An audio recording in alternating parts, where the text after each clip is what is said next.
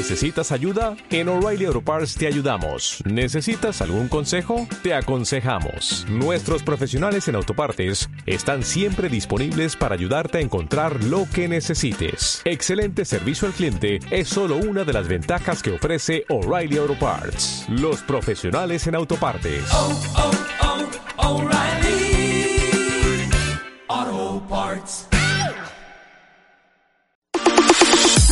Actualidad, empresa, emprendimiento, mercado laboral, finanzas. Una mirada anticipada al futuro en temas empresariales y financieros. Bienvenidos a Tendencias. Y gracias a Dios hoy es lunes. Sea usted bienvenido a una edición más de Tendencias. Hoy nuestro programa número 670 que hemos titulado Economía de la Conducta. Lunes 20 de febrero del 2023. Eh, ya a una semana y un día de finalizar este segundo mes del año. Semana importante. Mañana martes 21. Sé que muchos van a estar conectados viendo eh, fútbol a las 2 de la tarde y muchos también probablemente iremos al Estadio Nacional Mateo Flores a las 7 de la noche a ver jugar a la selección sub-17 de Guatemala contra Estados Unidos, jugándonos la vida por uno de los cuatro pases para el Mundial de Perú 2023. Semana de mucha actividad futbolera, martes, miércoles en Champions, pero también miércoles en, el fútbol de la Liga Nacional de Guatemala. Una semana que implica correr muchísimo para cerrar, porque prácticamente es la semana de cierre de ventas y implica correr con órdenes de compra, cotizaciones finales y trámites finales para obtener eh, la posibilidad de eh, facturar antes de finalizar el mes de febrero que, como mencionábamos, termina de mañana en una semana. Mi nombre es Ángel Mejía y estaré acompañándole en el primer segmento donde estaremos compartiendo la cápsula de Gracias a Dios. Hoy es lunes con un concepto eh, que me, me, me, costó decidirme grabar y era eh, conformarte. Lo leí en un libro, me dejó pensando ahí que podía ser de eh, utilidad a, a, varias personas y decidí grabarla finalmente porque no está tan bien visto conformarte eh, aquí lo puse con signos de interrogación en el título de la cápsula porque eh, creo que en algún momento en nuestra vida tenemos que conformarnos y, y, de eso se trata el contenido. Después estaremos escuchando a Yulisa Sánchez con una cápsula acerca del concepto de la tendencia de la agilidad para adaptarse a los cambios en recursos humanos. Y posteriormente estaremos en una entrevista con el director del programa Escuela de Formación Pedagógica, un espacio de interacción y formación profesional con enfoque educativo, con diplomados gratuitos. Escucharemos a continuación eso, pero a continuación les dejo con la cápsula de Gracias a Dios, hoy es lunes. Arranca la semana con sabiduría y energía. Gracias a Dios, hoy es lunes. En el excelente libro 4000 semanas de Oliver Burman, el autor da una declaración muy interesante y poco común acerca de conformarse. El autor dice que el sentido común se equivoca. Sin ninguna duda, en algún momento de tu vida deberías conformarte, no tienes alternativa y debería parecerte bien. Ninguna relación romántica será del todo satisfactoria si al menos durante un tiempo no estás dispuesto a conformarte con una sola relación, tenga las imperfecciones que tenga. Y no solo deberías conformarte, lo ideal sería que te conformaras de un modo que te hiciera más difícil echarte para atrás. Cuando alguien toma una decisión relativamente irreversible, por lo general es mucho más feliz. Y es que haríamos casi cualquier cosa para evitar quemar nuestros puentes, para mantener viva la fantasía de un futuro sin restricciones. Pero luego, cuando los quemamos, nos alegramos de haberlo hecho. Cuando dos personas convienen en seguir juntas en lo bueno y en lo malo, en salud y en enfermedad, en lugar de echarse a correr cuando las cosas se ponen difíciles, están llegando a un acuerdo que no solo les ayudará a superar las malas rachas, sino que también promete hacer que los buenos momentos sean aún más gratificantes. Al adquirir un compromiso consciente, están dejando de lado cualquier fantasía sobre las posibilidades infinitas que existen y apostando por el llamado placer de perderse algo. Reconocer que renunciar a muchas alternativas es lo que da sentido a la elección. Cuando ya no hay vuelta atrás, la ansiedad desaparece porque ahora solo puedes avanzar en una dirección, de frente hacia las consecuencias de tu decisión. Así de que, avanzando de frente para adelante, gracias a Dios, hoy es lunes. Arranca la semana con sabiduría y energía. Gracias a Dios, hoy es lunes. Avanzando para adelante, como las consecuencias a las que yo estoy asumiendo, eh, asumiendo entonces esas eh, consecuencias de mis decisiones, estamos avanzando hacia adelante y por eso es importante muchas veces llegar a quemar los barcos porque si no estaremos eh, parados eh, tratando de decidir, buscando siempre la mejor opción cuando eh, las mejores opciones o las opciones siempre van a existir. Yo debo decidirme por una que considero la mejor. Eh, a continuación, dejo a Yulisa eh, Sánchez en esta cápsula 50, la agilidad para adaptarse a los cambios y luego venimos con más contenido. Aprendamos sobre las tendencias que están transformando y evolucionando el mercado laboral a nivel mundial. Y gracias a Dios, hoy es lunes, un nuevo lunes para poder enfrentar con optimismo todos los retos y todas las oportunidades también que se nos van a presentar en esta semana. Y yo le deseo lo mejor en este inicio de semana. Hoy vamos a hablar acerca de una nueva tendencia en el mercado laboral. Y quiero hablarles acerca de que las organizaciones están cada vez buscando tener más agilidad para adaptarse a los cambios. Y esto derivado de varios factores, ¿verdad? Principalmente porque eh, deben resistir las turbulencias a las que se enfrentan en la actualidad. Y estas turbulencias han venido derivadas mayoritariamente por eh, situaciones como el tema económico que ha afectado a la gran mayoría de países, pero también por las exigencias cambiantes de los empleados y también por eh, situaciones que tienen impacto global, como por ejemplo las guerras y el cambio climático. Eso ha hecho que las organizaciones tengan que reconfigurarse o estén buscando cada vez más reconfigurarse para poder adaptarse más eh, rápidamente a estos cambios. Y eso requiere de agilidad. Por eso la agilidad está siendo una tendencia cada vez en creciente eh, forma de ir avanzando en cuanto a la necesidad que tienen las organizaciones para poder eh, sobrevivir y sobre todo seguir compitiendo en los mercados en los que operan. Entonces, hoy quiero comentarles acerca de eh, qué pueden hacer las organizaciones para asegurarse que están eh, incorporando y fomentando la agilidad dentro de sus entornos de trabajo. Y básicamente voy a compartirles algunas de las cosas que se pueden hacer a nivel de la organización. Eh, por ejemplo, una de ellas es practicar la gestión estratégica de la fuerza laboral, adaptando la planificación de escenarios para prepararse ante cualquier situación. Esto es tener siempre planes de contingencia, eh, tener siempre un plan B por aquello de que el plan A no funcione y entonces de esa manera poder ser más ágiles para responder a entornos cambiantes. También las organizaciones pueden elaborar un inventario de competencias para aprovechar y empoderar mejor a sus colaboradores y también para crear programas de empleo que les permitan obtener una amplia gama de talento entre los colaboradores, tanto de tiempo completo como de tiempo parcial, así como los colaboradores que entran a apoyar a la organización de manera temporal o eventual. También las organizaciones podrían apostar por la diversidad, duplicando eh, los esfuerzos que se hacen en temas de diversidad, de equidad, de inclusión y de sentido de pertenencia de sus colaboradores para reforzar la captación de talento, para que sean más atractivos para las personas y que puedan obtener una mayor diversidad de talento que les permita también aportar más valor a la organización.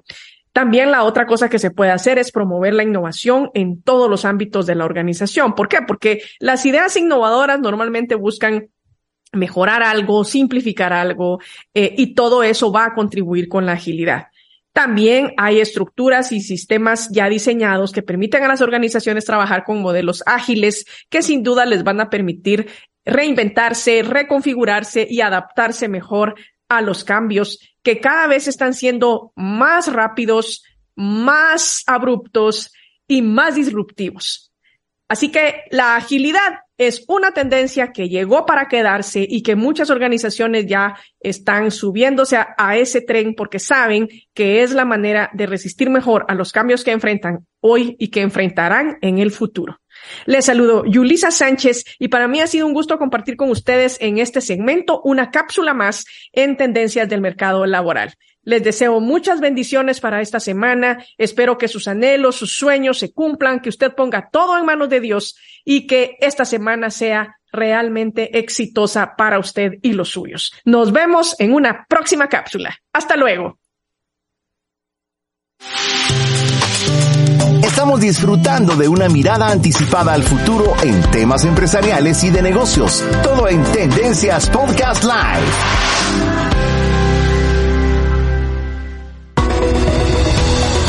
Aprendamos con diferentes expertos sobre temas de actualidad en La Entrevista. Y gracias a Dios, hoy es lunes, sea bienvenido. Este es el primer segmento de Tendencias, hoy celebrando el lunes 20 de febrero, programa número 670. Mi nombre es Agner Mejía.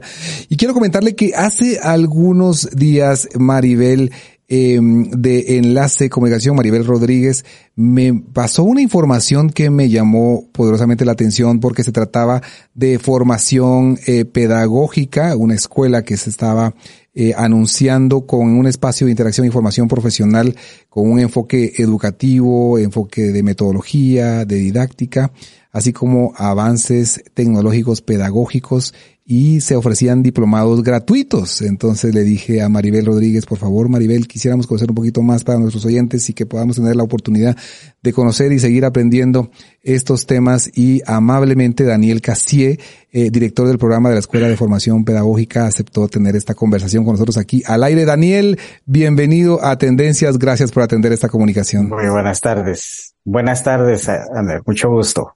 Daniel, una escuela de formación pedagógica con un espacio para poder eh, interactuar y formarnos. Cuéntenos acerca de esto. Muchas gracias en primer lugar por el espacio. Eh, la editorial Piedra Santa desde hace tres años viene trabajando en un, digamos, un espacio formal donde queremos dar oportunidad a todos los docentes que lo deseen eh, para recibir eh, formaciones en temas pedagógicos. Esto es en forma gratuita, iniciamos en forma presencial, pero después por la pandemia nos detuvimos, pero hemos seguido y ahora lo estamos haciendo en forma virtual. Excelente. Y podemos tener acceso eh, todas aquellas personas que estamos involucrados en, el en temas educativos. Todos. Este es un espacio para maestros, padres de familia, técnicos que estén en, el área educativa, y diversos pues, estudiantes universitarios que quieran participar. De hecho, pues ahí tenemos un alto porcentaje de ellos, de los profesorados, y pues hemos logrado extendernos también más allá de, nuestro país, porque pues ya contamos con docentes de Argentina, de Chile, de Uruguay y del resto de países de Centroamérica. Yo estaba con la preocupación porque le pregunté a Maribel, ¿cuándo inician estos eh, programas? Entiendo que acaban de iniciar recientemente, eh, pero ¿cómo podemos unirnos, Daniel? Muchas gracias. Eh, sí, en realidad ya arrancamos, pero estamos todavía con dos cursos que, dos diplomados que podrían integrarse. Eh, uno se llama Principios de la Neurociencia aplicados en el aprendizaje de la lectura y escritura, que comienza este viernes es de 5 a 6 y en nuestro espacio, en las páginas eh, que tenemos de redes, solo busquen Piedra Santa y ahí está cómo se pueden inscribir. Y luego tenemos el diplomado que se llama el estudio de los casos como herramientas de aprendizaje, que esto lo va a dar una docente argentina. Estos son los que están por comenzar, pero los que ya iniciamos, si alguien está interesado en integrarse a pesar de que habíamos comenzado, es asunto que eh, escriba ahí en la dirección que tenemos de Redes de Piedra Santa y podría integrarse todavía porque tendremos ocho días de haber eh, comenzado. Daniel, y mm, principio de neurociencia, ¿cuántas sesiones tiene? Cada uno de estos diplomados tiene tres sesiones, una mensual. Eh, entonces se espera que en esas tres sesiones que son sincrónicas, los docentes reciban algunas inducciones o los participantes en general, mejor dicho, y luego en el transcurso del mes realizan unas tareas muy prácticas para aplicar lo aprendido, ¿verdad? Excelente. Y son tres sesiones entonces que son eh, sincrónicas. Está el profesor compartiendo con todos nosotros los alumnos eh, en horario de 5 de la tarde a 6 de la tarde, los que vienen, principio de neurociencia y también el diplomado de casos como herramienta de aprendizaje. Correcto, sí. 5 a 6 de la tarde. Eh, y como digo, bienvenidos todos los que quieran estar con nosotros. Excelente. Bueno, estamos en la posibilidad de poder agregarnos entonces a estos programas, una iniciativa que tiene Piedra Santa desde hace algunos años y en el cual nos sumamos como docentes y tenemos esa oportunidad, pero también como padres de familia dispuestos a aprender más en la educación de nuestros hijos o bien como alumnos que están estudiando una carrera en temas de educación. Eh, me imagino, eh, no sé si hay un cupo limitado para estos programas, Daniel. No, estamos tan abiertos que si se superara los 100, que es lo que ha estado pasando, abrimos otra, otro grupo y los atendemos, ¿verdad? Entonces, no hay límites, realmente queremos que todos lo aprovechen. Es, eh, como decía al, inicio, un espacio que queremos brindar para quien quiera aprender. Y cuando hablo de maestros, hablo de los que están graduados y los que no, porque yo creo que el maestro no necesariamente tiene que ser alguien que haya pasado por un proceso sistemático de formación. Yo conozco muchos que por vocación son docentes, ¿verdad? Así es. Eh, yo, yo, creo que me incluyo en ese, en ese tema de, profesión, de profesión ingeniero. Por cierto, eh, eh, después de sacar una maestría en, en administración, años después, estaba yo muy motivado a sacar una maestría en docencia eh, recuerdo haber estado en las primeras clases y yo dije, chanfle, este es un mundo bien distinto al que yo he estado acostumbrado. Realmente para mí era un lenguaje muy nuevo, diferente, pero creo que muchos de nuestros oyentes se identifican cabalmente en este espectro, ¿no? Profesionales que de alguna carrera, probablemente técnica o no, o tal vez humanística, eh, humanista, y al final tienen eh, esa vocación de ser profesores y necesitamos seguir aprendiendo nuevas formas de aprendizaje. De los programas que están actualmente, ¿cuáles son los que están eh, ya al aire, Daniel? Eh, sí, tenemos los que voy a, contarles ahorita. Ah. Y que, como digo, podrían interesarse todavía, solo es asunto de que nos llamen y, veremos cómo, cómo lo hacemos. Eh, se inició un diplomado que se llama Cómo hacer presentaciones virtuales novedosas utilizando recursos gratuitos, pensando precisamente en que para muchos docentes pues desean hacerlo, pero no tienen pues el medio a veces económico para, para esto, ni, ni a veces es el, el medio más adecuado. Luego el otro que tenemos se llama Desarrollo del Pensamiento Crítico, que pretende precisamente dar eh, el proceso y las herramientas que usa una persona que quiere adoptar posturas no de, de, daño, sino de consensuar, de, dialogar, de, crecer en, un juicio más eh, objetivo. Y el otro curso se llama El juego como recurso de aprendizaje, que eh, pues como lo dice el tema, estamos tratando de mostrarles cómo eh, esa parte lúdica también es importante, ¿verdad? Creo que hemos hecho muy formal la enseñanza, eso asusta y los jóvenes y niños en este tiempo, aunque no queramos, se van más por esta parte que es más lúdica, ¿verdad? Así es. Parte de nuestros oyentes que escriben a través del 599-51111 preguntan, eh, ¿esto está enfocado a educación para gente joven o también puede funcionar para educación para adultos? Para todos. Eh, realmente estamos pensando que esto es algo transversal. Eh, voy a poner un ejemplo. Cuando se habla de pensamiento crítico, yo creo que se puede iniciar desde los pequeños de cinco, pero también los adultos que a veces no hemos desarrollado esas habilidades por X razón. Entonces, es un abanico que abarca a todo mundo y es cuestión de adaptarlo uno a su ambiente, ¿verdad? Ok, o sea que también podremos aprender herramientas para trabajar con adultos este programa tiene una, eh, una fecha de inicio o cohortes que cada cierto tiempo o es un, programa permanente? es permanente a la vez eh, que se va eh, marcando ciertos lapsos, ¿verdad? Por ejemplo, este de principio de la neurociencia comienza este viernes 24, luego de febrero, perdón, luego va 24 de marzo y 28 de abril. El de, el estudio de casos como herramienta de aprendizajes comienza el 15 de marzo, 19 de abril y 17 de mayo. Ese es un primer grupo de este ciclo de febrero hasta el mes de mayo. Luego tenemos una cumbre de educación, que bueno, eh, después puedo hablarles un poquito de esto, pero eh, al terminar la cumbre de educación, que es en junio, en julio iniciamos el otro ciclo con otros cursos que no sé si los puedo mencionar de una vez. Por favor, por favor. Muy bien, gracias.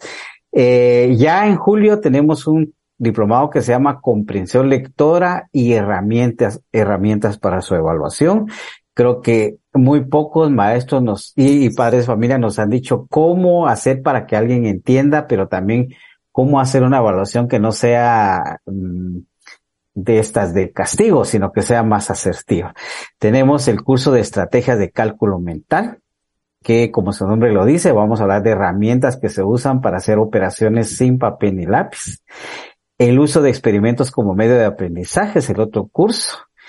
La redacción, importancia, sugerencias para mejorar es el otro. Pero entonces, estos cuatro años son los que tenemos preparados para el segundo ciclo. Todos ellos aparecen en nuestras páginas, pero igual yo más tarde, cuando usted me dé la oportunidad, puedo dar alguna dirección y un número para que puedan eh, escribirnos. Así es, mientras tanto les pedimos a, a nuestra audiencia que nos escriban al 599-511. Si están interesados, les mandemos ahí el, el vínculo donde pueden encontrar mayor información y si ustedes desean inscribirse a los que ya está, iniciaron la semana pasada, pues, haciendo la solicitud para poderse agregar, o bien a los que vienen a continuación, que son principios de neurociencia y el diplomado de casos como herramienta de aprendizaje. Esto va a ser algo que mm, no tiene ningún costo para nosotros, eh, Daniel. Perfecto, esa es una buenísima pregunta. Es totalmente gratuito y les damos una constancia de participación después de haber cubierto los tres meses. Es, es un diploma que tiene más fuerza por el hecho del, del lapso que está abarcando eh, y pues sabemos que el Ministerio de Educación lo está aceptando también como un, una parte de, de, la hoja de vida de quienes participan, ¿verdad? Ah, excelente.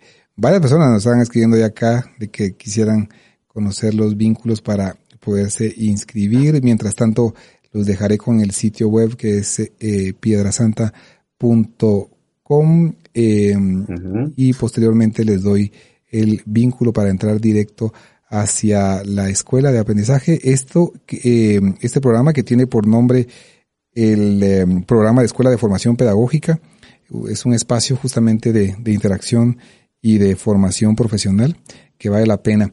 Tengo aquí el, el, el vínculo, se los vamos a, a enviar, pero es um, difícil de escribir. Bueno, si no es a través de piedrasanta.com, ahí encontrarán ustedes eh, el vínculo para poder eh, inscribirse.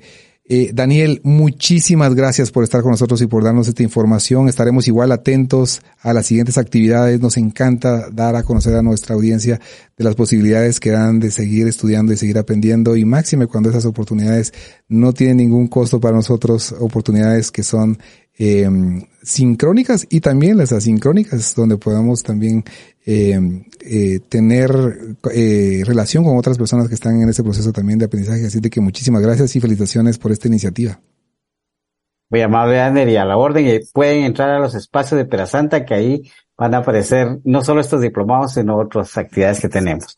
Muy amable. Gracias, muy, amable Daniel Casier, entonces director del programa de Escuela de Formación Pedagógica y agradecemos también a Maribel Rodríguez que nos hizo, hizo conocer esta información. Vamos a ir a una pausa, mientras tanto, y luego regresamos con la entrevista central ya acá en nuestro programa Tendencias. Con permiso, buenas tardes.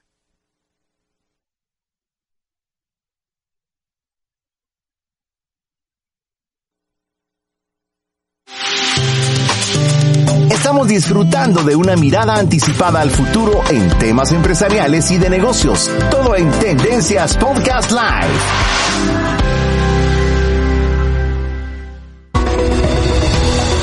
aprendamos con diferentes expertos sobre temas de actualidad en La Entrevista.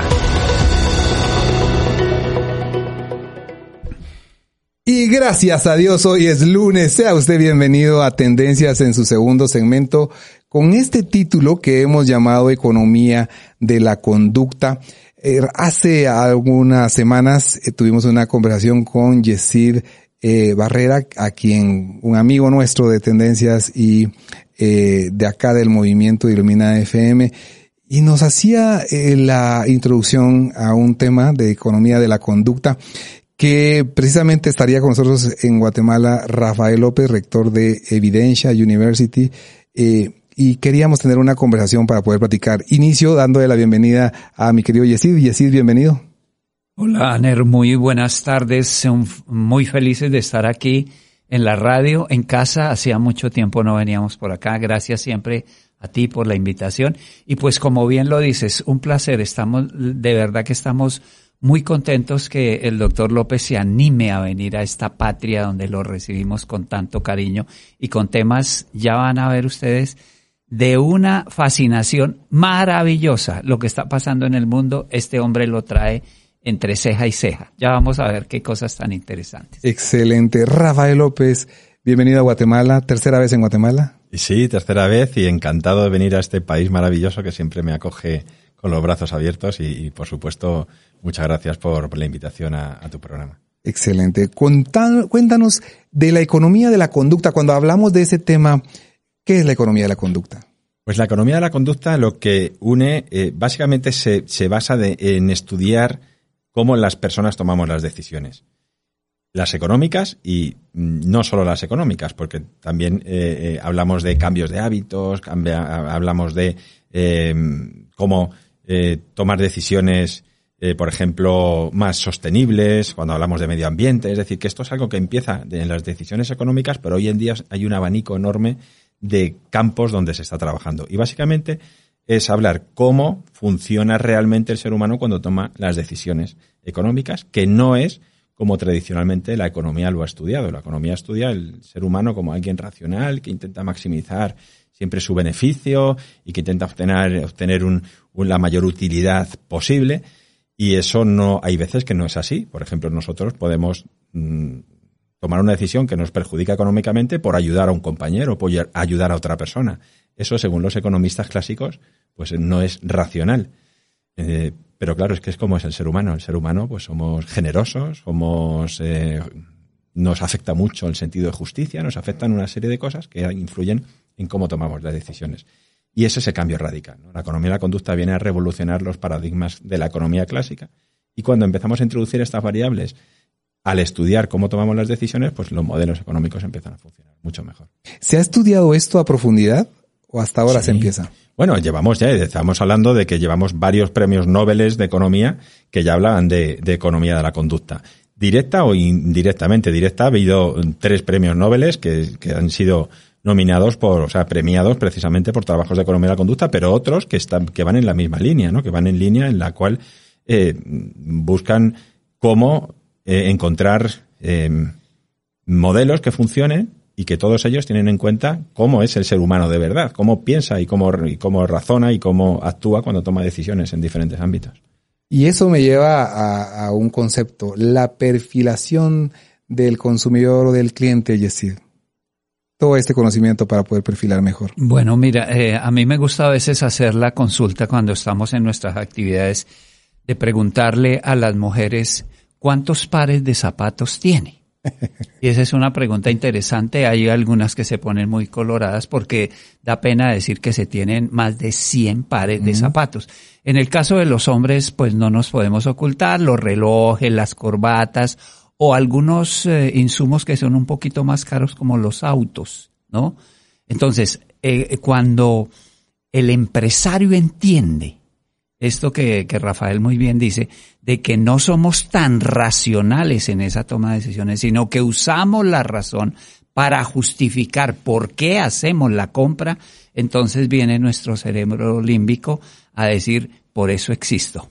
Y cuando estudiamos eso, se vuelve maravilloso eh, para el vendedor, para el empresario, para el estratega, mejorar su sistema de ventas y hacer más leal a sus compradores.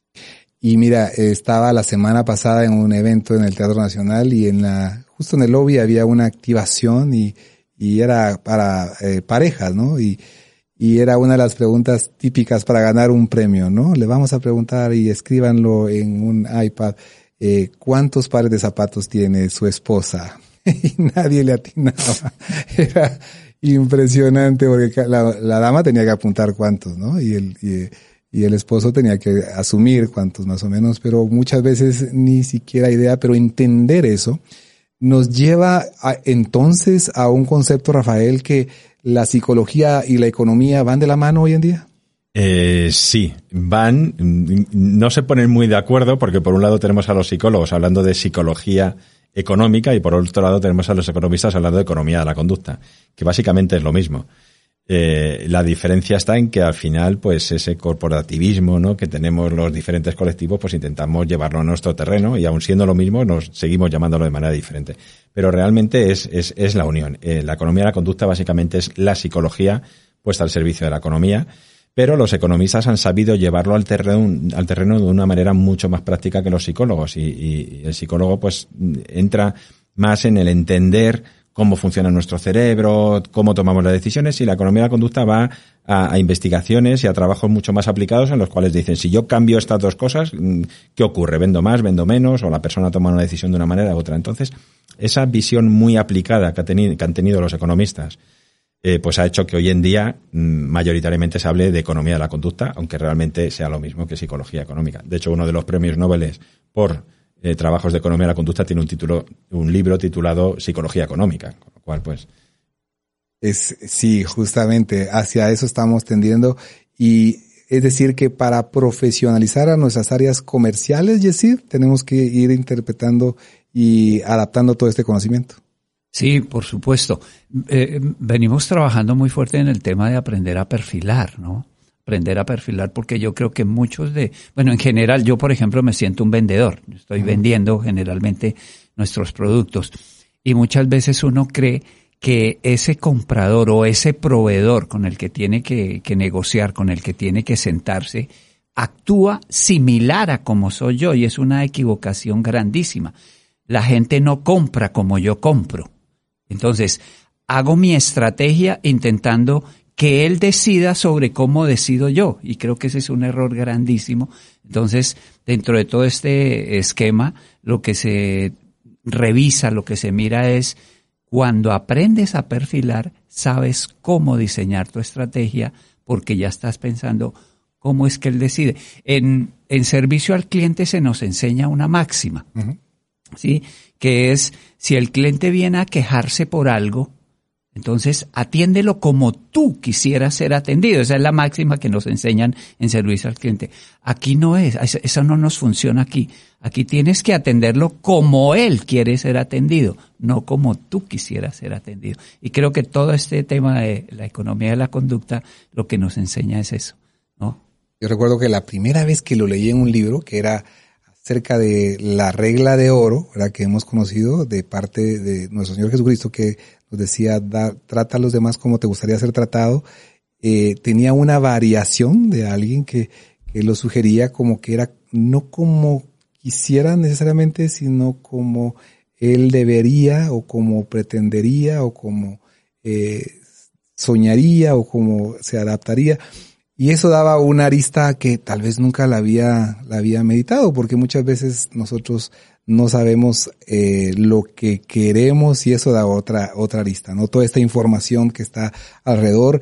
Impresionado justamente de que muchos premios Nobel hayan estado escribiendo en relación a este tema y la primera vez que eh, leí, bueno, vi el libro de Daniel Kahneman y esas 650 páginas de tanto conocimiento, pero un poco denso, ¿verdad? Para poder ir digiriendo todos los contenidos.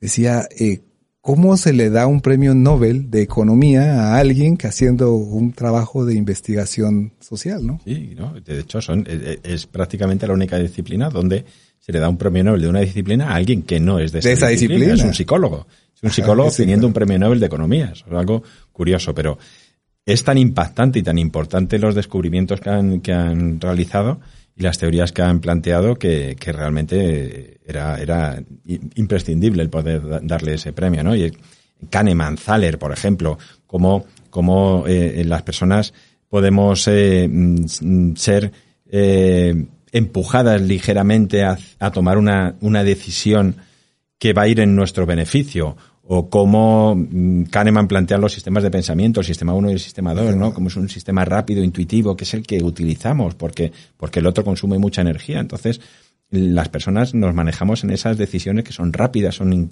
o inconscientes o no plenamente conscientes, muchas decisiones que son de tipo emocional, y eso es donde nos manejamos día a día porque, porque es como está programado nuestro cerebro. Cuando ya tenemos que entrar en una decisión mucho más importante o en un problema lógico o en un cálculo, sí, ya saben, ya nos ponemos con el sistema 2 y ya entramos ahí a, a- a trabajar un poco más, ¿no? Pero si no, nos vamos conduciendo. Entonces, lo que mm, la economía de la conducta dice a, los empresarios, por ejemplo, pues es que tienen que comunicarse con sus clientes en el sistema 1, Ajá. en el que él, en el que normalmente estamos. Y eso eh, supone que tenemos que lanzar mensajes sencillos. Si mensaje- rapidísimos. Sencillez, hacerlo social, por ejemplo, uno Sí. de los de los sesgos más potentes que hay y que se trabaja en economía de la conducta es la validación social.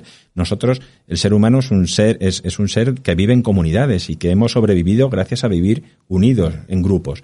Pero eso al mismo tiempo ha hecho que exista la competencia y, y- y posiblemente es el fruto de muchos de los conflictos que existen en el mundo, es esa naturaleza grupal y eso hace que lo que es de mi grupo es bueno, pero lo que está fuera de mi grupo es malo. Y entonces yo me siento agredido por las mm, costumbres o por, o, por, o por las actuaciones de personas que no son de mi grupo. Entonces eso genera que eh, tenemos tan metido en nuestro, en nuestro ADN eh, que tenemos que ser aceptados por nuestro grupo que nosotros hacemos lo que vemos que hacen lo- el resto de personas de nuestro grupo. Entonces, esa validación social hay que ponerla sobre la mesa. Yo recuerdo un, un caso muy curioso de un amigo, jefe de economía de la conducta de un banco muy importante a nivel internacional, que decía que en una campaña de comunicación se confundieron y en un determinado país empezaron a comunicar que había muy pocas personas con un seguro determinado. No recuerdo exactamente qué tipo de seguro, pero imaginemos pues, un seguro de responsabilidad civil o un seguro de, de autos, por ejemplo. No, pues es que en el país el 70% de las personas no llevan seguro. Y lo que consiguieron es que se cancelasen pólizas de seguro. La gente se, se borraba del seguro. Se anulaban los seguros porque decían, yo no voy a ser el único tonto si el 70% no lo tiene. puede ser. Pues yo tampoco. Claro, es que lo que funciona es al revés. Entonces ellos cambiaron el mensaje y dijeron, el 25% está bien asegurado y protege su familia y protege su futuro. Claro, tú tienes que darlo en, en decir, tienes que decir que el resto están haciendo algo y entonces las personas copiamos. ¿Por qué? Porque, porque hacemos lo que vemos que hacen Queremos los seguir demás, la, ¿no? la masa. Claro, pero eso, es- eso está dentro de esa necesidad de pertenecer al grupo, porque el grupo nos protege. Y, no- y entre nosotros nos protegemos unos a otros. Entonces, que a mí me marquen como alguien que no sigue la norma del grupo, pues es algo que me excluye. Y entonces eso nosotros inconscientemente vamos en contra. Tenemos que seguir al grupo. Entonces, si tú sigues al grupo, si el grupo no tiene seguro, pues yo no tengo seguro. Y si sí lo tiene, sí lo tiene, ¿no? Dieron la vuelta a la campaña y, consiguieron un éxito importante, ¿no? Es decir, que al final, y eso es la economía de la conducta, y eso es algo muy sencillo, que tiene que tener muy claro el, el- el empresario cuando lanza sus campañas de comunicación. Es decir, hay que validar socialmente, hay que enviar mensajes sencillos. El mensaje tiene que ser, eh, tenemos que simplificar la vida, es decir, porque vamos en ese sistema 1 que no queremos consumir muchos recursos y a mí no me pongas la vida complicada. Si yo tengo que hacer un proceso muy complicado para poder llegar a tener tu producto, pues posiblemente yo desisto. Y ahí viene el, el pues en, en la venta por internet todo lo que es, que es un arte, el saber hacer un buen proceso de compra. Desde que la persona decide comprar el producto en internet hasta que ha pagado y ya se lo enviamos a su casa, ese proceso que ese carrito la compra, ese proceso de pago, la pasarela, eso es súper importante y supone que haya mucho abandono de la compra o que la compra se lleva a cabo. ¿Y cómo? Tiene que ser sencillo. Si es complicado, no lo vamos a hacer. Yo no voy a estar aquí para perder el tiempo y tirarme, y ahora esto falla, y ahora ven para atrás, y ahora pincha aquí, y ahora clique no sé dónde. Tiene que ser sencillo. Entonces, esas cuestiones se basan en que nuestro cerebro necesita la senci- sencillez ¿Por qué? Porque estoy en un sistema de pensamiento que es rápido y que no mm, quiero consumir muchos recursos, salvo que ya vaya un problema importante que ahí sí sacaría la otra forma de pensamiento. Y a eso se trata de que todo lo que implica cierto análisis, que requiere justamente lo que Kahneman habla como esa, e, ese pensar despacio, análisis, comparación, em, requerirá un tipo de mensaje distinto en el cual no nos sentimos tan atraídos y por el contrario, eh, Yesid, que em, lo que más se vende en tiendas es lo que está a la altura de la vista, lo que está cerca de la caja registradora, lo que simplemente tomamos, lo que dice oferta, lo que dice dos por uno, lo que dice eh, que es una ganga, nos sentimos atraídos porque eso hace mucho más fácil el sistema 1 que mencionamos. Sí, claro. Eh, hay unos estudios interesantes del 2 por 1 El 2 por 1 entra, pero tú entras a recibir dos. Te llevas uno, pero a veces pagas más que si te llevaras uno del mes anterior. Así es. Porque es dos por uno. Aquí en, Guatemala, tal vez la audiencia, algunos de la audiencia recuerden un estudio que hicimos aquí en una universidad. El, el ejercicio consistió en, eh, vas a darle el paso vas en tu carro y le vas a dar el paso a una persona. Le das el paso y lo vas a seguir, al menos por dos o tres kilómetros. Ese era el compromiso del estudiante. Y fue muy interesante ver cuando alguien siente que un ciudadano le dio el paso, se ve como comprometido a hacer algo en función a eso. En la iglesia lo hemos visto. Ajá. Tal vez tú lo has vivido más que nosotros uno viene bajando aquí por próceres, subiendo, y entonces se le mete este y no lo deja, y tú pones la direccional y no hay. Pero tú entras a la iglesia y todo el mundo te da, no, usted primero, no, no, usted primero, por favor. O sea, hay, hay un, hay un, hay algo que ocurre dentro que aquí, en estos kilómetros cuadrados, todos somos gentiles y amables. ¿Qué sucede cuando pasamos la puerta? Sí, Cabalmente. Mira, es impresionante. Yo daba una, una clase y una vez tenía una teoría. Recuerdo alumnos que les dije, vamos a salir a, a la gasolinera todos en nuestros vehículos y vamos a hacer fila en una bomba, la que esté más cercana a al bulevar. Y, y vamos a esperar a ver qué pasa, ¿no? Entonces, varios carros se, se pusieron uno atrás del otro en, en una bomba específica que daba al bulevar mientras que nos servíamos gasolina, aparecían otros vehículos atrás, ¿no? Y preguntando qué pasó. Eh, y en poco tiempo se hizo una fila larga eh, con muchas versiones, ¿no? Que iba a haber escasez de combustible, que habían manifestaciones, simplemente para medir el grado de respuesta que tenemos ante una situación. Nadie dijo nada, nadie mencionó que había escasez, no había ningún medio, ningún tweet eh, en el aire que estuviera diciendo eso. Sin embargo, el simple hecho de estar influenciados por un grupo de carros que se vira una fila larga, yo me imaginaba a esas personas llamando a su familia diciéndole, mira, echa combustible porque no va a hacer que eh, escasee pronto. Y, y yo no sé, hoy en día habrían muchas versiones en relación a, a, a guerras y demás, ¿no? Pero sale por lo influenciables que podemos llegar a ser. Y por un lado, eh, el cuidado que tenemos para eh, lanzar campañas y por otro lado para ser también eh, consumidores responsables y evitar también algún tipo de engaño, Rafael. Sí, sí, totalmente. Es, el, el, entender cómo funciona nuestro cerebro y que todos funcionamos así es algo también que nos previene frente, frente, bueno, pues a que en algún momento nos convenzan de comprar algo que realmente pues no, no necesitamos. Entonces, si, si es una manera de autoevaluarnos y decir, ojo, cuidado que estás en el sistema 1, que, que, igual te vas a precipitar, que tal, vamos a pensarlo un poco mejor. Entonces, bueno, yo creo que eso es muy importante también. Mira, y antes de preguntarte acerca de la universidad y, si, y de los programas que tienen para poder entender mejor este tema, eh, ¿cómo diferenciarías tú la economía tradicional y la economía conductual entonces? Pues la diferencia es que en la economía conductual se incluyen variables psicológicas de cómo funciona realmente el cerebro del ser humano, cómo somos personas emocionales, cómo tenemos sentimientos y que esos sentimientos se incluyen dentro de la toma de decisiones. Es decir, nos separamos de la figura tradicional que la economía clásica denominaba el homo economicus, que es esa persona que es 100% racional y, que no existe. salvo que, bueno, quizá alguna máquina en, un futuro nos pueda suplantar, no lo sé, pero desde luego el ser humano es un ser humano. Sí es cierto que hay determinados también perfiles de personalidad. Nosotros hemos hecho algún estudio de estos freeriders que llaman los americanos, de estos que van por libre, que tendrían algunos rasgos también un poco psicopáticos, ¿no? Y que van a obtener el máximo beneficio y les da igual eh, a quién puedan hacer daño.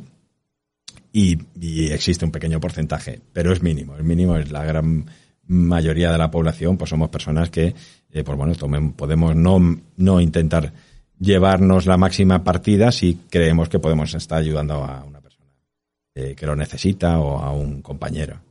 Y ahí se desprende una pregunta que ahora me, me despertaste. Eh, ¿El eh, consumidor en España será diferente al de Latinoamérica? No, yo creo que somos bastante similares en, en cuanto a consumo. Sí es cierto que tenemos cierta influencia también del, de Europa, del norte de Europa, y, quizá, a mí me gusta hacer una división clásica que hay en, sociología, bueno, que la acuñó un antropólogo, Eduard Tejol, que hablaba de las culturas de alto contexto y de bajo contexto, eh, que es muy interesante. Eh, y quizás esa es la, una de las diferencias que yo he notado cultural, culturales más, por ejemplo, entre Guatemala y España. Eh, no tanto como consumo, sino mm, cómo eh, planteamos las cosas, cómo llegamos, cómo, cómo nos comunicamos unos con otros. Entonces, en comunicación es interesante. Por tanto, no tanto el perfil del consumidor, pero sí cómo yo llego a él. Entonces, las, las culturas de, alto contexto, como puede ser la guatemalteca, son culturas que dan mucha importancia al contexto, a la comunicación no verbal. Eh, es más difícil que alguien te diga algo directamente eh, para corregirte un error y es decir, hay que se, se envuelve un poco más la comunicación y hay una serie de normas eh, no verbales que se mantienen y que las personas las conocen, si no eres de la cultura, igual te, te puedes llevar alguna sorpresa, eh, pero que se cumplen, ¿no? Y eso mmm, es una manera más contextual o no verbal de comunicación. Ahí tiene una fuerza mucho mayor.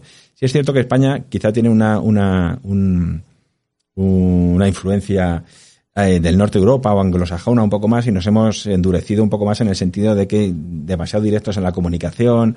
Eso puede parecer, por ejemplo, un español suele parecer bastante maleducado a ojos de, de, de una persona latina cuando trabajas, ¿no? Cuando trabajas, porque eres muy directo en diciendo las cosas. Es decir, ahí, ahí se le da poca importancia al contexto y yo te lo digo muy claramente. Muy claramente. ¿no? Entonces yo no doy tantos rodeos, pues sí. entonces el, hay una, esa, esa diferencia de comunicación es importante.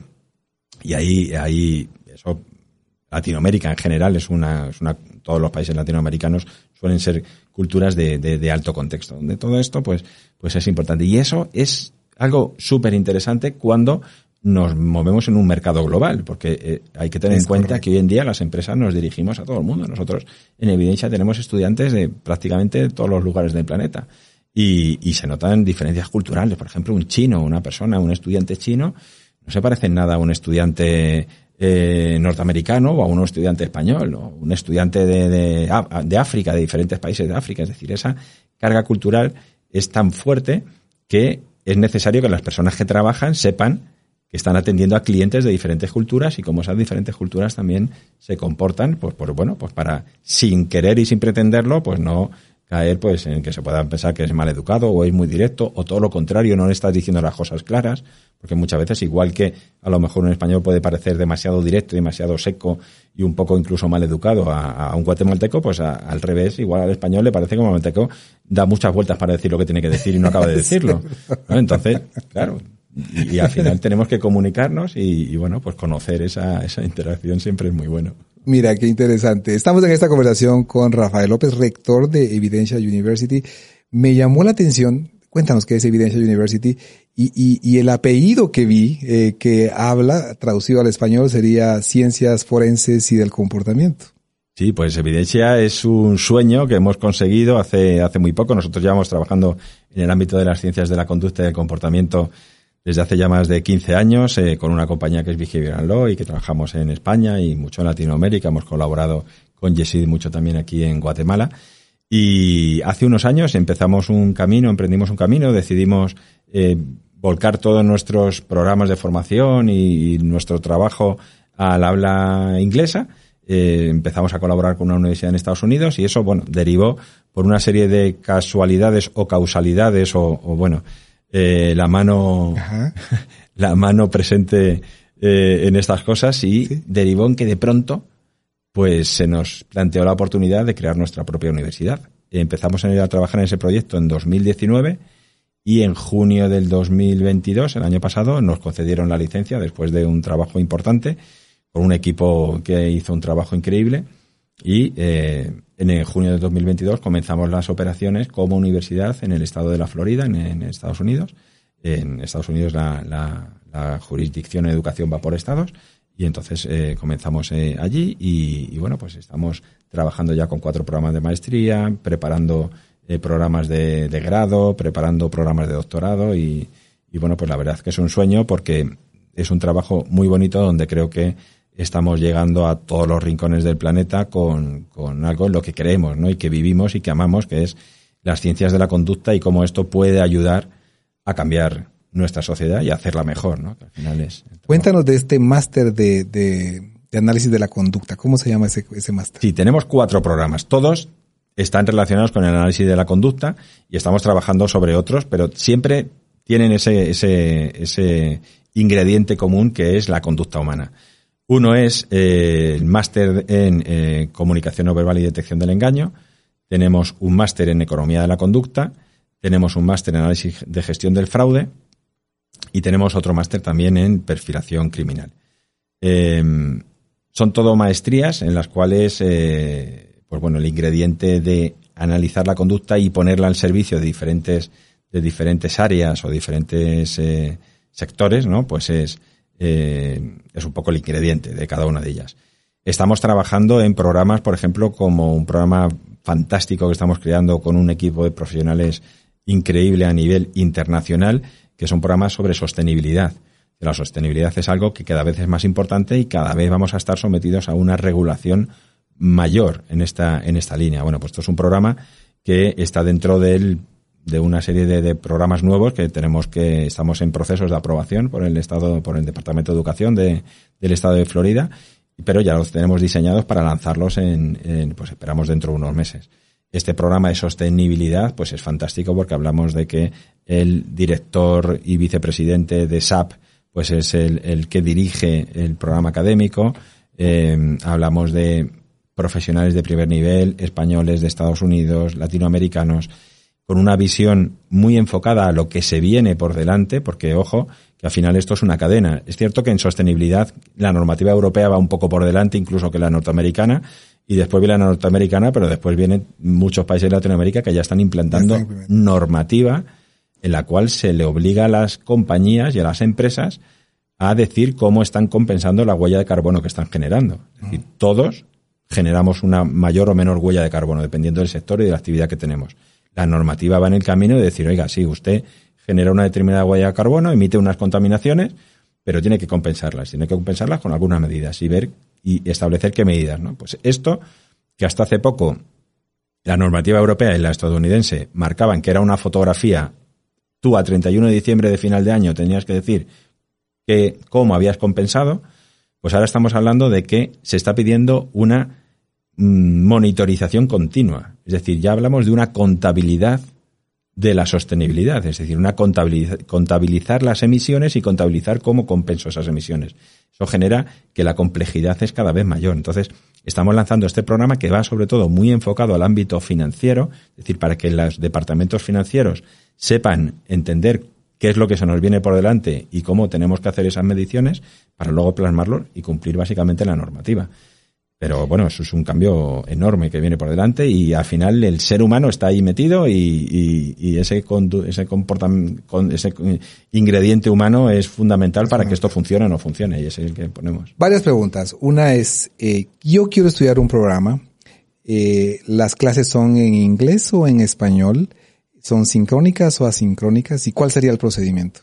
Pues el procedimiento es muy sencillo. Eh, primero, Mm, tenemos un proceso de admisión en el cual pues las personas eh, que quieran eh, inscribirse y, ser admitidas en la universidad tienen que pasar un proceso sencillo, pero que tiene que cumplir una serie de requisitos, como tener, por ejemplo, un, bachelor reconocido en Estados Unidos, hay que hacer una validación del título para que, eh, ver que el título efectivamente corresponde a un título de bachelor, o que sería un grado en Estados Unidos, eh, unas, bueno, hay que hacer un proceso, tiene que pasar por un, por un comité de admisiones, en principio es algo que no es complicado, pero que hay que, que realizarlo y, y, que creo que eso garantiza pues el, el que nuestro estudiante, pues nosotros intentamos que sea una universidad con un nivel, eh, pues bueno, pues, que, que, que, primero que esté igualado, es decir, que tengamos los estudiantes, que no haya alguien que pueda en un momento dado entorpecer el funcionamiento del grupo, y pero por otro lado, estamos hablando que aun siendo una universidad en línea, es una universidad exigente y lo que queremos es que nuestros estudiantes egresados estén ocupando las mejores posiciones en las compañías y entonces tenemos que garantizar la, calidad, ¿no? Pero yo invitaría a cualquiera que, se anime porque yo estoy seguro que todos los que nos oyen son perfectamente capaces de pasar por este proceso. Entonces sería este primer proceso de admisión a la universidad y a partir de ahí arrancarían eh, los estudios. Los estudios son totalmente en línea. Como bien decías y contestando a tu pregunta, pueden cursarlo en español o en inglés, es decir, el idioma oficial, evidentemente, es una universidad de Estados Unidos, es eh, inglés, pero hay una eh, cosa muy interesante que hemos conseguido y es que nos aprueben el poder cursar cursos, en es, decir, eh, los programas también en español, 100% en español. Por tanto, todos nuestros profesores son bilingües y eh, el estudiante puede cursarlo tanto en inglés como en español. Lo tiene que seleccionar antes de iniciar el programa y decidir, oye, pues yo lo quiero hacer en inglés o lo quiero hacer en español. Con lo cual eso es una ventaja fantástica. Tenemos todas las semanas, eh, cada asignatura tiene una conexión en vivo con el profesor. Hay clases grabadas, hay foros, eh, mm, debates, actividades que tienen que hacer, los exámenes. Por ejemplo, los exámenes, tenemos un examen con un sistema de proctoring, que es una monitorización de cuando la persona está haciendo el examen, donde hay un, programa que se le conecta a la computadora, la computadora monitoriza, eh, el software monitoriza que la computadora no está conectada a ningún otro eh, monitor, eh, le monitoriza la cámara, el micrófono, es decir, todas las garantías para que el, alumno o el estudiante cuando está realizando el examen, aunque sea en línea, está garantizado que esa persona no está copiando ¿no? el examen. Y eso es importante porque, claro, estamos dando una titulación de máster de una universidad de Estados Unidos que eso habilita prácticamente en cualquier lugar del mundo para cursar un doctorado o para, decir, estamos dando una titulación que tiene una valía importante y eso es una garantía que nos exigieron. Y lo hemos conseguido mmm, también, eh, pues bueno, es decir, al final estamos aplicando la última tecnología al servicio de la educación. Y a partir de ahí, pues algo que para mí es muy bonito es que tienen compañeros de prácticamente mmm, todos los continentes.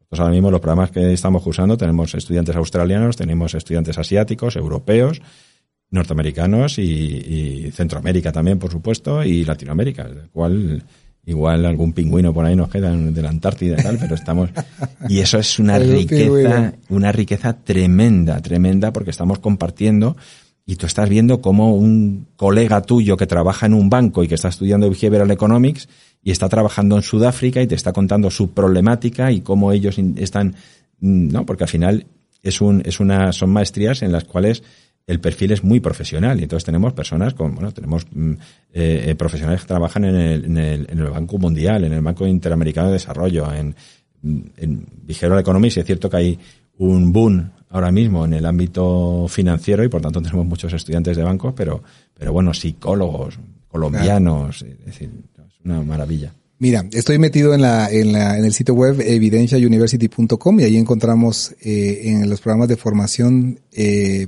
diferentes eh, departamentos, el departamento de ciencias del crimen, ciencias de la conducta, negocios y comportamiento, formación continua. Tenemos que hacer una pausa y vamos a regresar con unos cinco minutos más acerca de eh, este tema. Y mientras tanto agradecemos también la comunicación a través del 59951111. Gracias. Estamos disfrutando de una mirada anticipada al futuro en temas empresariales y de negocios. Todo en Tendencias Podcast Live. Y gracias a Dios, hoy es lunes, estamos muy contentos conversando acerca de la economía de la conducta, que es nuestro tema central del día de hoy, conversando con el doctor Rafael López, rector de Evidencia University, y también con Yesid eh, Barrera, un buen amigo también acá de Tendencias. Eh, antes de hablar acerca del libro Tendencia, que nos corresponde al tercer segmento, yo quería terminar esta, esta conversación preguntando. Eh, en el corte preguntaba cuánto es el costo de una matrícula y me diste dos noticias. Me dijiste, bueno, hay una hay un costo que es el que nosotros hacemos y también hay oportunidades de becas. Eso nos gusta a nosotros, fíjate, así de que danos por favor la información. Sí, claro. Eh, eh, las maestrías nuestras, eh, las cuatro que tenemos actualmente, tienen el mismo coste. En Estados Unidos estamos hablando de 12.500 dólares, redondeando, creo que son 400 y algo, que es un coste pues posiblemente elevado pero que estamos hablando que dentro del mercado de Estados Unidos somos de las universidades que, precio más ajustado tenemos, porque precisamente tenemos esta filosofía de intentar llegar y ayudar a todo el que quiera estudiar estas materias. Pero además, como decías, tenemos unas becas muy interesantes. Hay una beca de lanzamiento del 45% que hemos establecido para los dos primeros años de lanzamiento de la universidad y luego lo que creo más importante son una serie de becas en función del nivel de ingresos, de manera que una persona que no tenga muchos ingresos va a poder acceder en unas buenas condiciones porque se le vendría quedando como unos 4.500 dólares que además puede pagar sin intereses durante 12 meses fraccionado. Y al final pues estamos hablando de 300, entre 300 400 dólares al mes. Una persona puede estudiar una maestría y obtener el título de una universidad de Estados Unidos que es cierto que, que bueno pues eh, abre muchas puertas no pues para eh, no solamente a nivel profesional sino en el mundo académico pues para eh, poder cursar doctorados etcétera Excelente. Eh, tenía, me sorprendieron con una vía de contacto aquí en Guatemala para mayor información, Yesid. Sí, estamos aquí al servicio en el 55 95 77 10, teléfono directo de la universidad o WhatsApp. Entonces, bienvenidos todos los que deseen estar eh, en Evidencia University. Creo que es una gran oportunidad. Nosotros hicimos ya estudios en América Latina y realmente somos muy competitivos con estos precios que se están ofreciendo. Que no son precios, es una inversión para la persona que realmente va a poder acceder a estas maestrías. Y como bien lo dijo eh, Rafael, aquí la, la diversidad es maravillosa. El aprendizaje no es solo el que va a recibir, del maestro, del profesor, sino de los compañeros que están en diferentes latitudes con diferentes experiencias. Yo creo que ese es lo, maravilloso de, esta, de estos estudios. De las preguntas que recibimos, el, eh, ¿cuántas eh, sesiones se reciben en un mes? ¿Son sesiones semanales? Eh, sí, el, las maestrías están todas divididas en 12 asignaturas. Se cursan cuatro asignaturas cada, cada cuatro meses, con lo cual durante eh, el estudiante puede cursar eh, la maestría en un año y medio o puede hacer la maestría entera eh, de continuo, con lo cual estaría 12 meses, cuatro meses, cuatro meses, cuatro meses estudiando y durante esos cuatro meses hay cuatro asignaturas en cada una. todas las asignaturas tienen una conexión directa con el profesor, pero están pensadas para aquella persona que es un profesional que está trabajando y que quiere compatibilizar su estudio con su trabajo, de manera que no es obligatorio conectarse a las clases en vivo con el profesor. Si quieres, es una riqueza importante la que obtienes, puedes hablar con el profesor, puedes compartir con otros estudiantes, pero si no puedes, eso queda grabado y lo puedes ver, pues a lo mejor hay mucho, tenemos muchos estudiantes que lo que hacen es estudiar durante el fin de semana porque de lunes a viernes no tienen tiempo y aprovechan el fin de semana para estudiar la maestría. Entonces ellos se tendrían que ver, hay todas las semanas cuatro, cuatro clases en directo, cada día de la semana una asignatura diferente, cuatro clases en directo con el profesor, más una serie de contenidos que están grabados, también grabaciones de profesores, de guest speaker, tenemos, bueno, pues, eh, eh, profesores invitados que nos ofrecen grabaciones o conexiones que son figuras en, en, su materia, ellos pueden acceder a esto y luego tienen que realizar una serie de actividades, algunos cuestionarios tipo test y demás, pero está pensado para poder conectarnos en vivo o bien la persona que está trabajando que pueda hacerlo en, en su horario y ver esas grabaciones posteriormente. Y justamente una pregunta en relación a la carga académica de lectura y de tareas. Bien, eh, son asignaturas exigentes, no podemos engañar a nadie, es decir, estamos hablando de que esto no es una asignatura que por ser en línea mm, me cuelgan ahí un material y yo me lo medio estudio y al final me dan el diploma. Eh, eh, aquí la persona que, que se matricula tiene que pensar que tiene que trabajar, pero estamos hablando de que en torno a unas 10 horas a la semana es una media, evidentemente puede haber alguien que necesite 14 y otra persona con 7 lo, lo solucione, ¿no? Pero es una media. Eso quiere decir que puede ser una, dos horas todos los días habría que dedicarle y luego el fin de semana otro poquito, ¿no?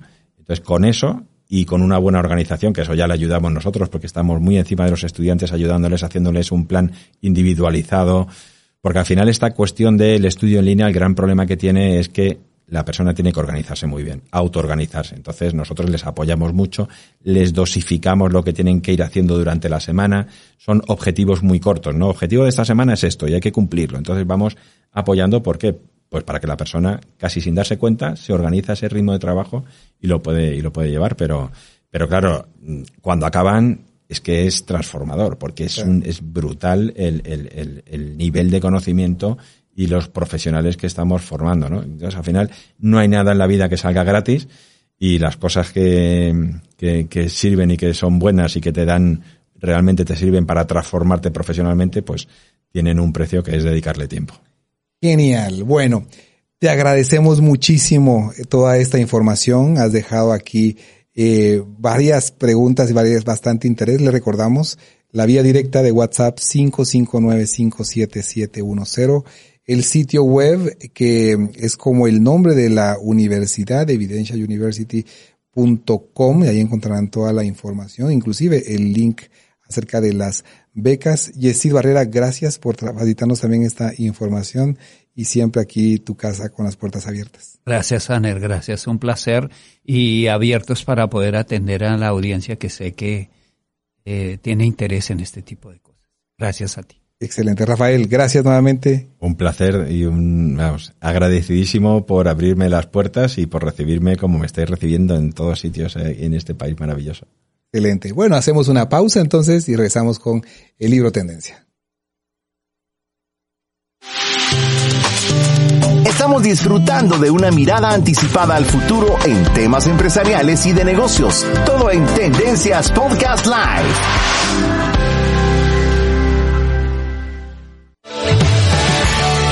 qué es tan fácil caer en los malos hábitos y tan complicado seguir los buenos? En Tendencias comentamos acerca del libro de James Clear, Hábitos Atómicos. Cambios pequeños, resultados extraordinarios. Y gracias a Dios, hoy es lunes. Bienvenidos al tercer segmento de Tendencias. Hoy celebrando el lunes 20 de febrero. Y estamos ya con mi querido amigo Edgar Garamajo, amigo lector, que en una de esas actividades que hicimos de tendencias me compartió todos los libros que había leído y le dije, ¿no quisieras estar con nosotros compartiendo acerca del libro Tendencia? Y estamos acá el día de hoy hablando acerca de los capítulos 5, 6 y 7. bienvenido, Edgar. Hola, Aner, buenas noches. Hola, amigos oyentes de Tendencias, muy buenas noches. Un gusto poder estar aquí nuevamente con ustedes. Y lo que no sé es si ya está nuestro amigo Rodolfo conectado pero si estuviera le damos la bienvenida. No, no está todavía conectado, pero eh, mira, pues hemos estado en este recorrido y mm, eh, un libro que realmente estamos aprendiendo muchísimo y nos quedó pendiente en el programa anterior hablar de el capítulo 5. Algo que nos había llamado poderosamente la atención era el efecto Diderot. Te recordás en el capítulo 5 que hablaba de un, un personaje eh, que había sido de los cofundadores de la enciclopedia, digámosle eh, eh, en francés, el, em, eh, que había generado todos esos contenidos junto con una casa editora, y, pero era una persona que gastaba muchísimo dinero y se casaba su hija, no podía costear la boda, la emperatriz de Rusia se entera de que él está pasando penas, ha disfrutado muchísimo de la lectura de la enciclopedia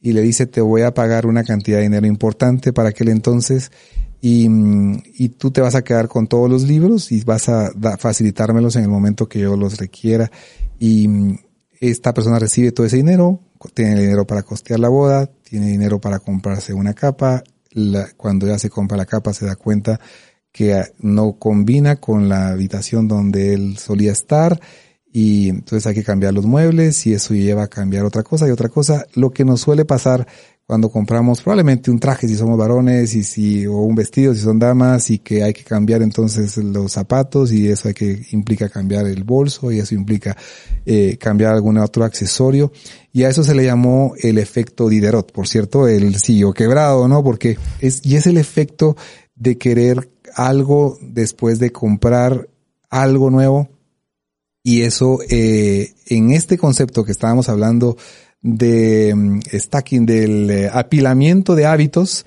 eh, generaba una, una, una fórmula. Y la fórmula básicamente era, después de hacer algo que yo tengo, que yo hago, un buen hábito, que ya repito, eh, voy a implementar un nuevo hábito. Es decir, después de tomar café, leeré en las mañanas, leeré mi Biblia. Después de ese hábito que ya se volvió parte de mí, hago otra cosa y esto lo, lo pone como una eh, herramienta para generar nuevos hábitos, Edgar. Sí, al final, resumiendo también lo de lo del efecto Diderot, creo que pasa en muchos hogares y, y probablemente más de algún oyente se identificará con esto, ¿no? Compras unos nuevos sofás para tu casa y bueno, ya quieres cambiar las cortinas y quieres cambiar la alfombra y quieres cambiar el televisor y todo, ¿no?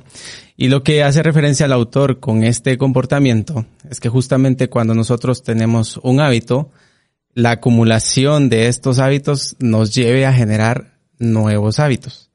Y el autor hace, eh, pues justamente referencia, por ejemplo, que si a mí me gusta o quisiera yo meditar en las mañanas y probablemente me gusta tomar café, yo puedo decir, bueno, después de tomar mi café en la mañana, yo voy a meditar un minuto, cinco minutos. Em, de repente pudiera ser después de mi meditación diaria en la mañana, me voy a poner a hacer ejercicios. Entonces ahí se aplica el efecto directo en, tener algo y querer siempre algo más, ¿no? Y lo que el autor dice es vaya como encadenando hábito tras hábito tras hábito. Y, y, lo mencionaron la semana pasada, ¿no? Que ir haciendo como este checklist de todos los hábitos que uno tiene durante el día y en este caso ver dónde también puede meter unos nuevos hábitos. Así es, dice, después de servir mi taza de café cada mañana, oraré durante unos minutos. Ejercicio, después de quitarme los zapatos de trabajo, me cambiaré inmediatamente y me pondré mi ropa de entrenamiento. Cuando vea unas gradas, las tomaré en lugar de usar el ascensor. Eh, luego de habilidades sociales, luego de ingresar en una reunión social, me presentaré a alguien que aún no conozco. Luego de ingresar a un lugar en una reunión social, me presentaré. Imagínate, gratitud. Después de sentarme a cenar, diré una cosa que agradezco que haya pasado el día de hoy. Matrimonio. Después de meterme en la cama por la noche, le daré un beso a mi cónyuge. Yo un día me hice la, de esta, esta propuesta. Dije, todas las mañanas, voy a darle un abrazo a, a, mis hijos y un abrazo a mi esposa. Todos los días de mi vida quiero, quiero hacerlo. Y um, se vuelve un hábito esa, esa decisión. Es decir, normalmente estoy, yo soy el primero que se levanta y, y estoy leyendo, pero eh, y poco a uno a uno va bajando. Es, es, son hábitos, decisiones que se toman para poder ir apilando. Eh, y luego, esta es la primera ley del cambio de comportamiento, hacerlo obvio. Eh, hacerlo obvio, estrategias como las intenciones de implementación y el apilamiento de hábitos, que es de que estamos hablando, se encuentran entre las formas más prácticas de crear pistas obvias para tus hábitos. Obvio significa después de algo que yo ya hago regularmente, voy a hacer tal otra cosa. Después de, voy a hacer tal otra cosa. Nos pasamos al capítulo 6. La motivación está sobrevalorada. Yo le puse aquí un subtítulo a esto y es el ambiente que te rodea es más importante que la motivación. ¿Qué fue lo que más te gustó de este capítulo, Edgar? Bueno, interesante porque normalmente cuando hablamos de hábitos son cosas que nosotros hacemos en automático. O sea, nuestro cuerpo se ahorra un buen nivel de energía por estas cosas que hacemos. Y justamente hay cosas a nuestro alrededor que normalmente no vemos, que normalmente no nos percatamos porque son tan automáticos que estos disparan los hábitos que normalmente tenemos. Por ejemplo, si usted entra a su casa, por ejemplo, me voy a imaginar, y, lo primero que usted tiene al entrar a su casa es un sofá muy cómodo enfrente de una televisión, probablemente tenga el hábito de llegar, sentarse y comenzar a ver televisión, ¿no?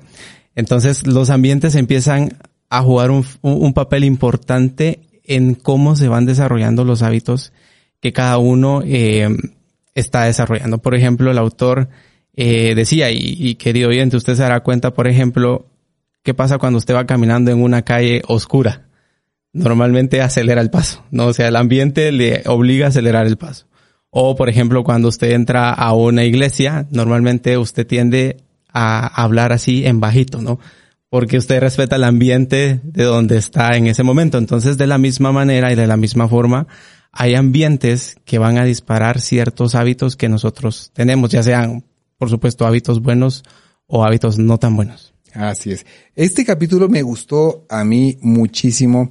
El capítulo inicia con eh, los objetivos trazados por una, digamos, una eh, trabajadora en un hospital y que dice queremos que toda la gente sea más saludable y que en lugar de tomar gaseosas tomen agua pura. Y entonces eh, la conclusión es muy sencilla. La conclusión es si pone agua pura en lugares visibles, la gente va a tomar agua pura. Si usted pone frutas en su cocina, la gente va a tomar eh, más las frutas. Si usted esconde las frituras, la, o sea, la bolsa de, de las, eh, de los qué, de, no van a ser marcas, pero bueno, de las chucherías, eh, es, va a ser más fácil que usted opte por lo que se ve más a la mano. Entonces, ordene su lugar de trabajo en función de um, un ambiente que usted quiera eh, propiciar. Por esto es tan importante que si usted quiere hacer ejercicio, su ropa de ejercicio esté ahí a la vista cuando, a la hora que usted quiera, ¿no? Si usted quiere hacerlo cuando se levante, déjelo ahí encima de su lavamanos. De hecho, yo así lo he hecho. Lo dejo ahí a, cuando me levanto y yo sé que ahí está y, y lo hace fácil en lugar de ir a buscar la, la ropa o bien el maletín que eh, normalmente carga usted en, en, el carro para poderlo utilizar cuando sale del trabajo. Pero hágalo eh, fácil, el ambiente es absolutamente importante y habla de que el contexto es la clave, el contexto da vida a la señal y que el ambiente es la mano invisible que moldea el comportamiento humano y, la forma más común de cambiar no es interna, sino es externa. El mundo a nuestro alrededor nos cambia. Y yo les comentaba esto, para mí esto fue de las cosas más sorprendentes. Sí es cierto, la silla donde lee tiene que ver, o sea, donde usted está leyendo. E, el ambiente donde está leyendo tiene que ver, el ambiente donde está estudiando, el ambiente donde está trabajando. Y por, eh, y aunque pareciera tonto, pero créame que sí funciona, si usted trabaja en su casa y nos está eh, y trabaja en la mesa del comedor, porque es este lugar donde está trabajando home office, eh, hasta cambie de silla cuando ya terminó de trabajar y si quiere leer después o quiere comer en esa misma mesa, cambie de posición porque esa es la silla de trabajar y hay otra silla para, para comer. Nuestro cerebro impresionantemente eh, eh, se va adaptando a que hay espacios para cada cosa. Sí, y, y esa parte que estás mencionando me, me voy a recordar parte del inicio de la pandemia y probablemente muchos escuchas se identificarán y es que normalmente empezaba uno trabajando hasta un poco antes o a la hora, pero normalmente le costaba parar, terminar la jornada laboral y especialmente si no teníamos un lugar físico establecido para trabajar. No hay muchos probablemente hayan trabajado, como bien dices tú, en el comedor o algunos inclusive en su habitación.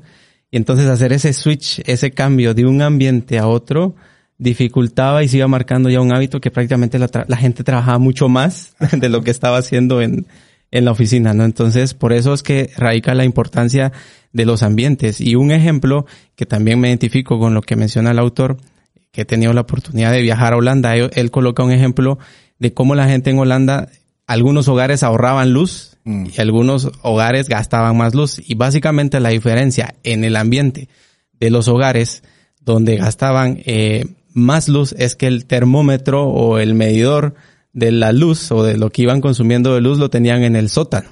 Mientras que las casas que lo tenían a la entrada o en la sala principal lo veían como con más frecuencia, entonces tendían a gastar menos electricidad. Entonces, acá el reto, pienso yo, que el autor nos dice es póngale atención al ambiente que lo rodea, a los momentos en los que está. Por ejemplo, como decía Ander, si quiere hacer ejercicio, deje su ropa lista de una vez.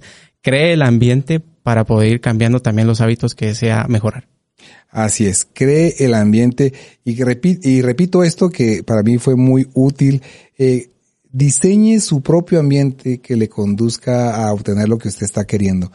Eh, todos los hábitos se inician con una señal. Ponga atención a eso. Todos los hábitos se inician con una señal. Si quieres recordar que tienes que tomar una medicina cada noche, coloca el frasco de píldoras justo al lado de tu lavamanos.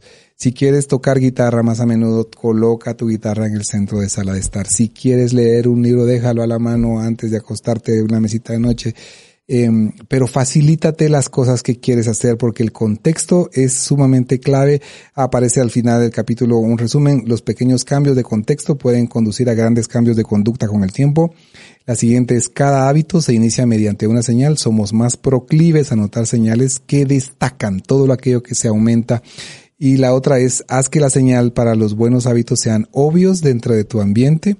Gradualmente tus hábitos se comienzan a asociar no solamente con un disparador aislado, sino con todo el contexto que rodea cierta conducta. El contexto se convierte en la señal. Y nos vamos al capítulo 7, mi querido Edgar. ¿Qué fue lo que más te llamó la atención en el capítulo 7? El secreto del autocontrol. No es la motivación.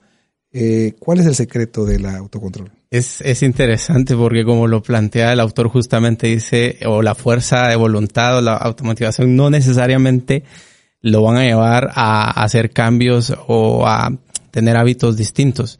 En el inicio de este capítulo, él eh, describe la historia de los soldados estadounidenses en la guerra y cómo un par de eh, gente del gobierno se dio cuenta que había un buen porcentaje, entre el 15 y 30% de soldados que consumían heroína y que al hacer esto, eh, ellos empezaron a estudiar a qué se debía de que ellos tenían esta, este mal hábito, ¿no?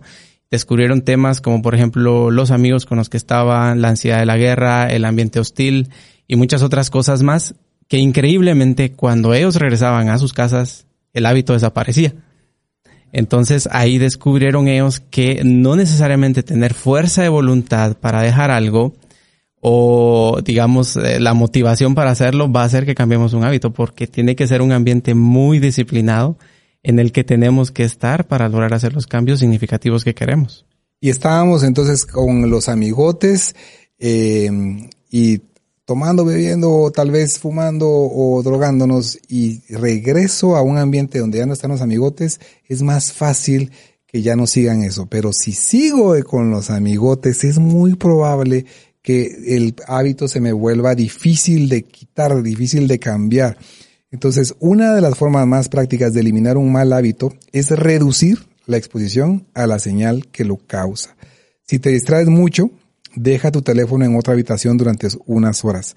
Si continuamente sientes que no tienes suficiente dinero o suficientes cosas, deja de seguir cuentas en redes sociales que desencadenen celos y envidia. Si estás perdiendo demasiado tiempo viendo la televisión, saca el televisor de tu cuarto. Si estás gastando demasiado dinero en electrónica, deja de leer las reseñas que aparecen en Amazon o en YouTube de los aparatos electrónicos. Si estás jugando demasiados videojuegos, desenchufa la consola y ponla después en otro lugar antes de jugar. En lugar de hacerlo obvio, puede hacerlo invisible elimina una sola señal y todo el hábito a menudo se desvanece. Sí, normalmente pasa y una de las cosas curiosas eh, que he leído en otros artículos también es, por ejemplo, si usted va al supermercado y le gusta comer muchos chocolates, evite pasar por el pasillo de los chocolates.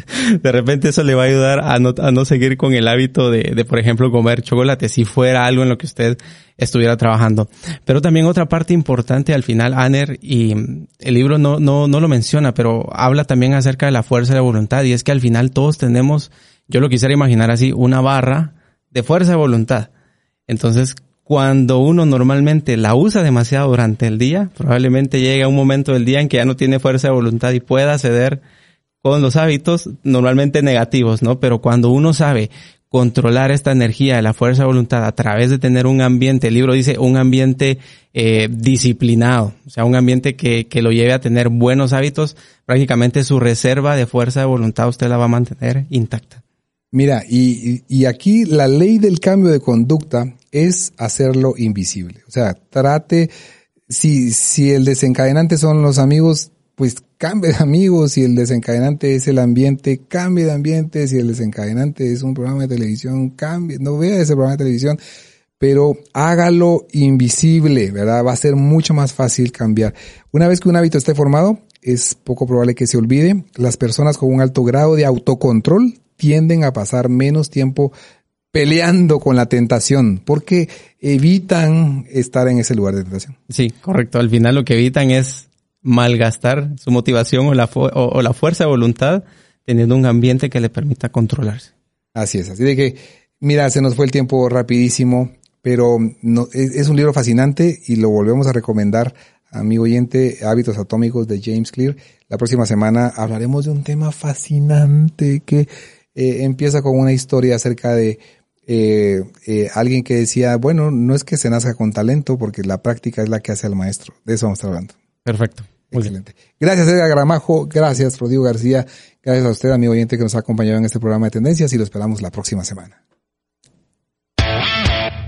Tendencias es una producción de Ilumina FM. Conoce más visitando ilumina.fm.